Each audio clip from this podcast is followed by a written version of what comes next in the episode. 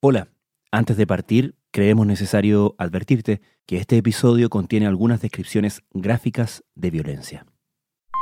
La represión policial de las protestas en Chile implicó un elevado número de violaciones de los derechos humanos. Human Rights Watch publicó un demoledor informe denunciando graves violaciones de los derechos humanos por parte de los agentes para contener las protestas. Fuerzas encargadas de proteger el orden público, en nuestra opinión, cometen graves violaciones a los derechos humanos. La Fiscalía ha abierto más de 2.600 investigaciones contra los agentes, acusados de uso indiscriminado de armas antidisturbios, torturas, maltratos y abusos sexuales.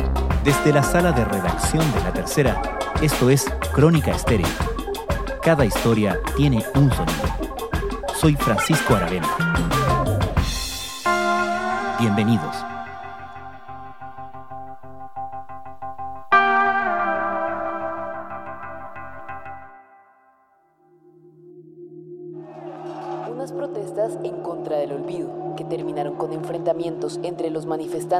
La policía. Miles de personas marcharon en diferentes partes del territorio chileno para conmemorar el estallido social que se extendió por el país en octubre de 2019 y que dejó decenas de muertes y cientos de heridos. Entre los reclamos, justicia para las víctimas de la violencia policial,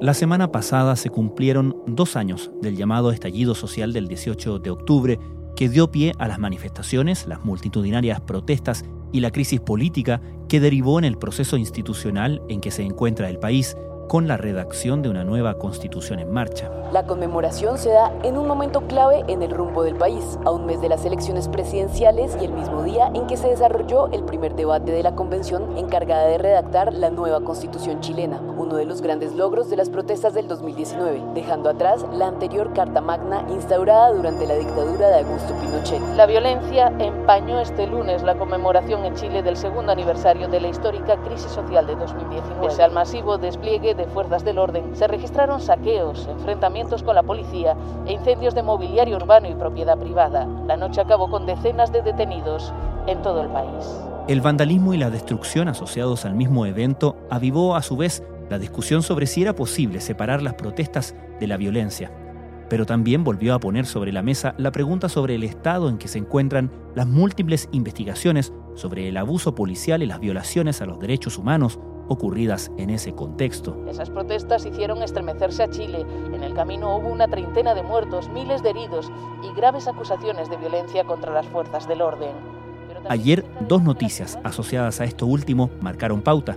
La primera, la presentación de la acusación por parte de la Fiscalía sobre el caso de Josué Maureira, estudiante de medicina que denunció abusos durante su detención en una comisaría de la comuna de Pedro Aguirre Cerda. El Ministerio Público decidió llevar a juicio oral a siete carabineros, cinco de ellos acusados de tortura y dos de apremios ilegítimos. Además, ayer, un informe de la Oficina de la Alta Comisionada de Derechos Humanos de la ONU apuntó que persisten obstáculos en el acceso de las víctimas a la justicia, reparación y garantías de no repetición, entre otros derechos fundamentales. Asimismo, el informe valora los esfuerzos del Estado de Chile para incorporar las recomendaciones que los enviados por esa oficina en 2019 entregaron en su momento. Sobre todo, a ver, miembros de la policía que cometieron graves violaciones con los derechos humanos, eh, conductas que se han ido reiterando. ¿En qué están algunos de los casos más emblemáticos de abusos policiales tras el estallido social? Nosotros estamos en pleno proceso de investigación. Por lo tanto, lo que nosotros estamos en este momento es analizando los casos. Eh, nuestra unidad también lleva la cifra, que no es con un afán de contar a las víctimas, sino que precisamente... Partamos por el caso de Josué Maureira.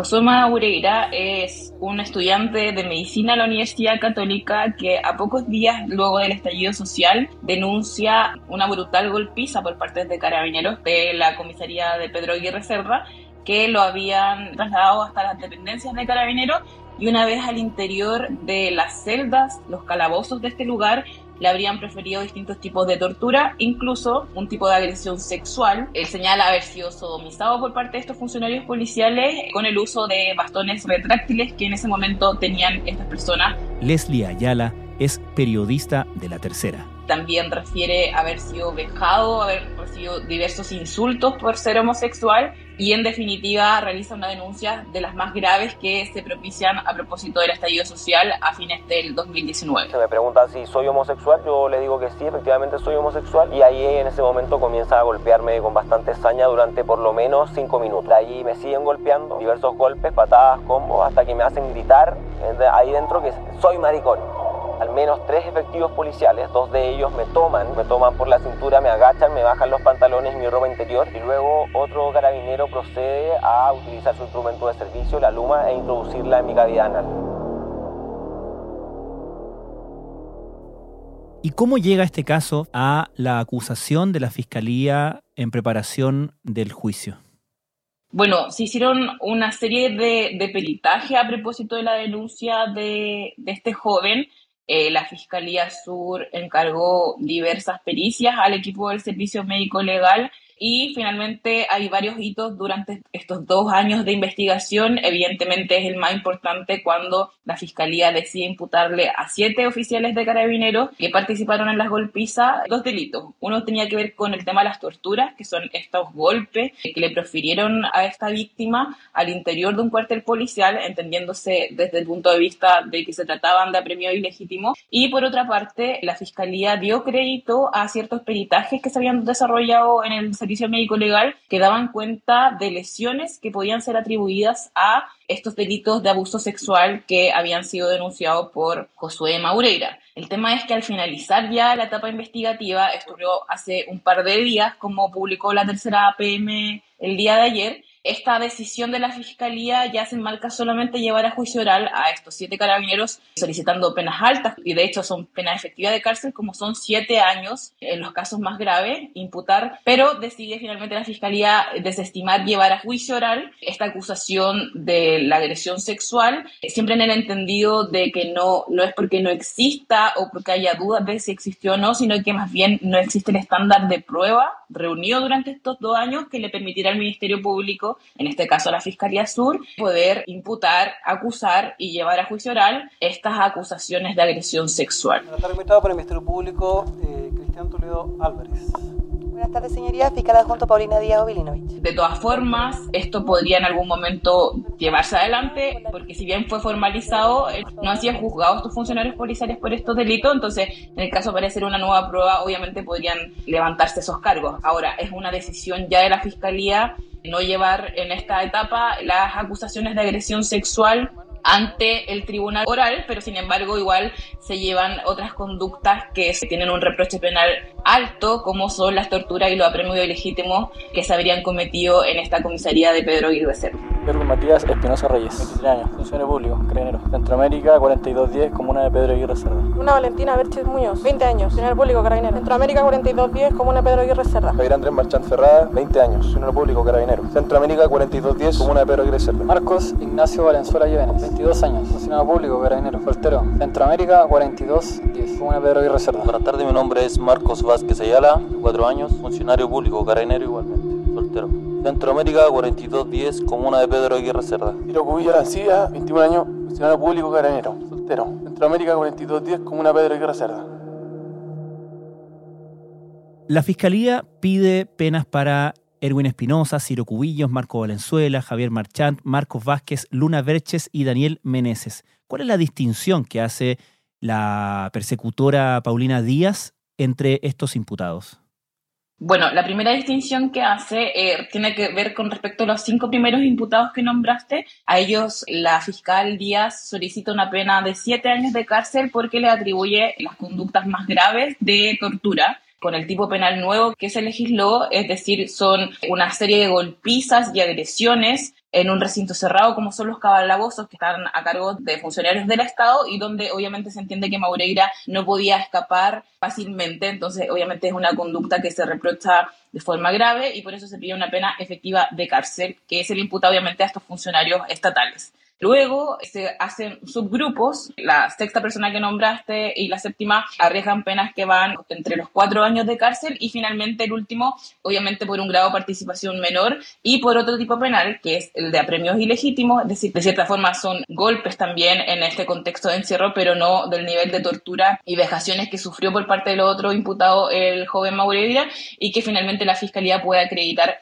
ante la justicia. Entonces son distintos grados de participación, evidentemente, dentro de una serie de golpizas a la que habría sido sometido, según se acredita durante la investigación, durante el tiempo que estuvo detenido a cargo de carabineros antes de ser puesto a disposición de la justicia a propósito de los desórdenes por los que fue detenido en el contexto de marchas y protestas tras el estallido social. Leslie, otro caso que causó muchísimo impacto es el de Fabiola Campellay, que por cierto actualmente es candidata a senadora. ¿En qué está ese caso judicial?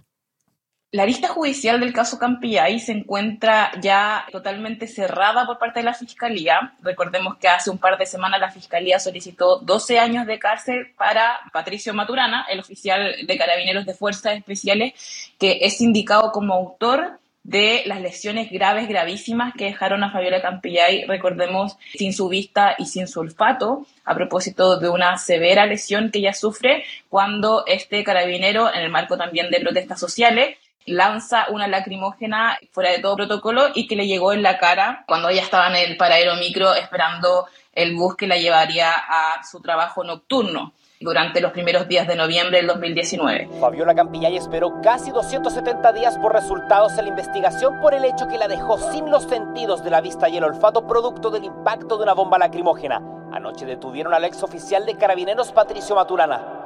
En este caso en particular, la Fiscalía, si bien cerró investigación y acusó, que es decir, tuvo la intención de llevar a juicio de inmediato este caso, el Consejo de Defensa del Estado pidió la reapertura del caso a propósito de un nuevo delito que se le podría imputar a este oficial de carabineros que tiene que ver con el ocultamiento que habría hecho él de una cámara que, podría haber registrado los episodios de ese día y que según las últimas diligencias él habría, de cierta forma, se habría deshecho esta cámara. Entonces se pidió incautar su notebook, revisarlo y ver si hay alguna eh, imagen extraída que pueda ser recuperada por personal de la Brigada de Derechos Humanos de la PDI y obviamente también poder imputarle ya no solamente estas lesiones graves gravísimas a, a, la persona de Fabiola Campillay, sino también una obstrucción directamente a la justicia por haber ocultado prueba que sería fundamental, por ejemplo, en el caso de que se lleve a juicio esta investigación y obviamente en el caso que él sea condenado. Entonces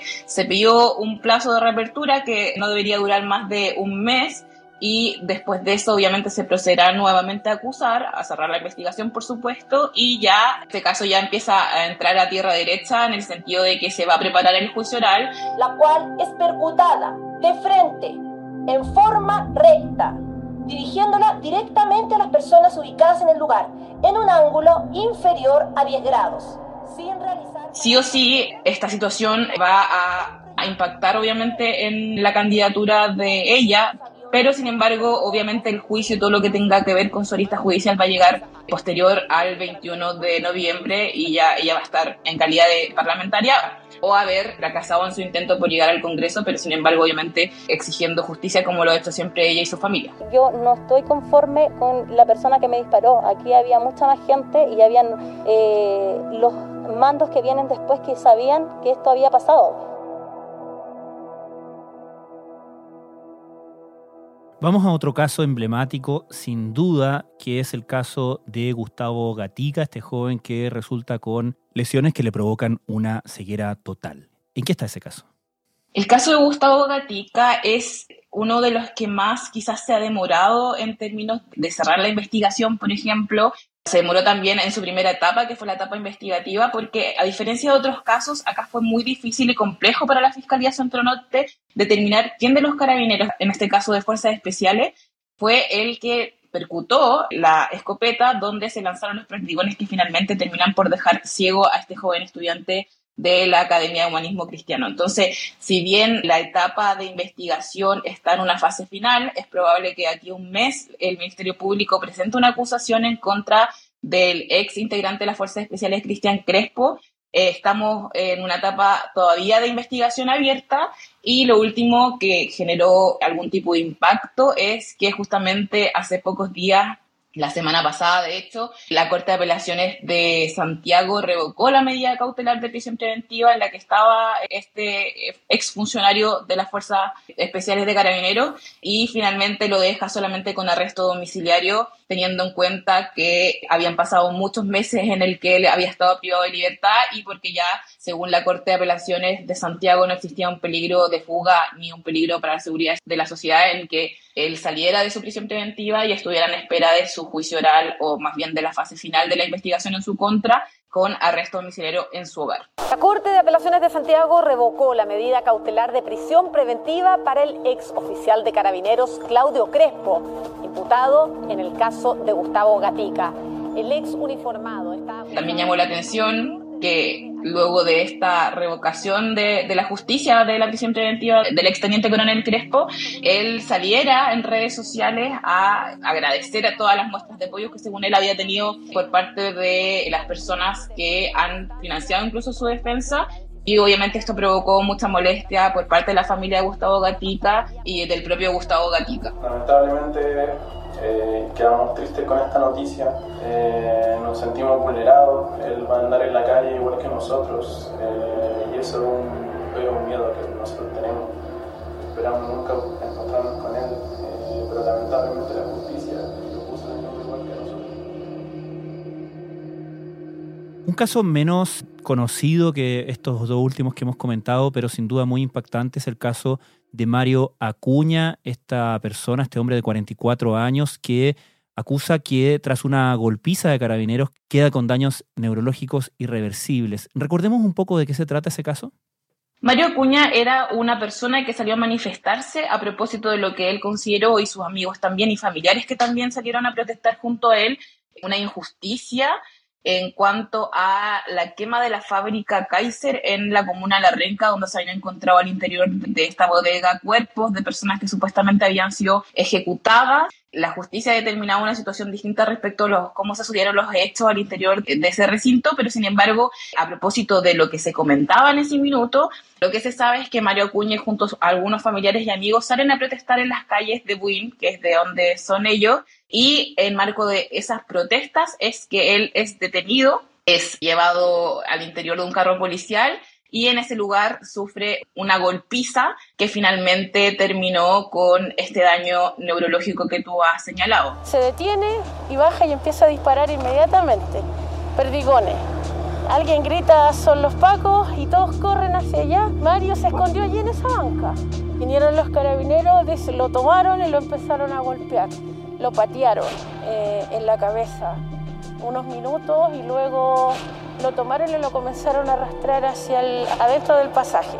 Mario Acuña desde ese día, que son los días de fines de octubre, es decir, hace dos años, está en vegetal y sin lugar a dudas es uno de los casos emblemáticos donde el Ministerio Público ha logrado acreditar la participación, en este caso de tres carabineros que están en prisión preventiva y a quienes se le atribuye hasta lesiones graves, gravísimas e irreversibles para uno de los manifestantes eh, del estallido social y uno de los casos sin lugar a dudas más graves de violación a los derechos humanos que ha logrado establecer el Ministerio Público y que piensa obviamente llevar a juicio. Este caso, al igual que el de Gustavo Gatica, todavía tiene plazo de investigación. Se está a la espera de unos peritajes del Servicio Médico Legal, en este caso los peritajes que tienen que ver con pericias especiales de torturas y de agresiones en el marco de violación a los derechos humanos. Y una vez teniendo estos resultados, que son pericias que se demoran meses, el Ministerio Público, en este caso la Fiscalía Occidente, ya estaría en condiciones de cerrar el caso y formalizar ya la decisión de llevar a juicio oral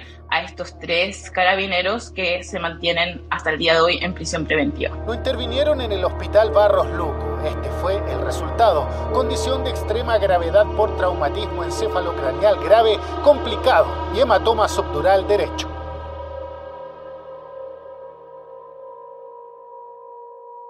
Leslie, en resumen, ¿existe un patrón común respecto de los plazos en los que se han movido estas investigaciones y estas causas a dos años del de, el estallido social que provocó todas estas manifestaciones y los hechos que estamos comentando? Si hay un factor común que tienen estas investigaciones en particular, es que primero son considerados casos emblemáticos, obviamente por la gravedad de los hechos que se están investigando y porque obviamente se le atribuyen a funcionarios estatales, en este caso a carabineros, obviamente autoría en situaciones que son muy graves como son los delitos de tortura, apremio ilegítimo y lesiones graves, gravísimas que obviamente le cambiaron la vida a estas víctimas. Y lo otro es que por tratarse justamente de delitos tan graves, también fueron investigaciones muy complejas donde la Fiscalía tuvo que requerir incluso universidades, en el caso, por ejemplo, de Gustavo Gatica, de peritajes muy complejos y de niveles de estándar que obviamente no se ven todos los días al interior del Ministerio Público por tratarse justamente de imputaciones que son graves y por lo mismo obviamente tienen también eh, se arriesgan penas muy altas por parte de quienes sean imputados o acusados por estos delitos. Entonces, por un lado, han tenido ese factor en común y si bien se han demorado dos años en llegar a juicio oral, en algunos casos tenemos que recordar, como el caso de Gustavo Gatica y Fabiola Campillay, también se demoró el tema de levantar la primera imputación, entonces estaríamos hablando de alrededor de un año de investigación desde que se formaliza. Entonces, si bien ha pasado mucho tiempo, no es excepcional a casos que obviamente son de alta complejidad y que han significado también mucho gasto en el sentido de tener peritaje y contar con la mayor cantidad de pruebas para levantar estas acusaciones. Ahora, otra cosa que tienen en común es que todos estos casos ya están llegando a su fin en la etapa investigativa, es decir, el Ministerio Público ya ha acreditado que existieron estos delitos que son vinculados a temas de violación a los derechos humanos, ya se ha dado al interior del Ministerio Público, se ha acreditado que hay participación de agentes del Estado en estas conductas y por lo mismo obviamente se va a acusar y llevar a juicio estos casos. Entonces, ahora entra en el ruedo la decisión que va a tomar en estos casos emblemáticos el Poder Judicial, es decir, cuando el Ministerio Público lleve las pruebas a juicio, lleve a estos imputados ante la justicia, la última palabra de si estas personas van a ser o no condenadas por delitos que tienen que ver con la violación a los derechos humanos está justamente en la vereda del Poder Judicial y ya no en el ente perseguido del penal. Y es importante, obviamente, cómo se resuelvan estos casos, es decir, si la justicia finalmente condena o absuelve a estos policías como autores de graves violaciones a los derechos humanos. Sería bueno ir actualizando precisamente esas cifras, de acuerdo a los últimos datos que tienen, cuántos son finalmente las investigaciones que ya están Hasta el 10 de noviembre, porque como nosotros caso por caso, porque estamos también estamos tabulando y obteniendo varios datos, son eh, las cifras que tenemos son 2.670 víctimas. Ya. De, eh, Leslie Ayala, muchas gracias a ti, Francisco. Y ahí las denuncias que tienen son en su mayoría hacia carabineros, hay también denuncias, no sé, ejército, PDI. bueno, las cifras se las entregamos son mayoritariamente de las 2.670 víctimas. Tenemos 2.052 corresponden a carabineros, 183 al ejército, 50 a la PDI y 26 a la Armada.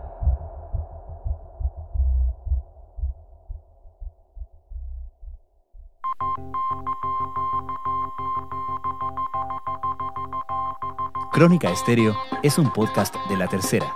La producción es de Rodrigo Álvarez y la edición de quien les habla, Francisco Aravena. La postproducción de audio es de Michel Poblete.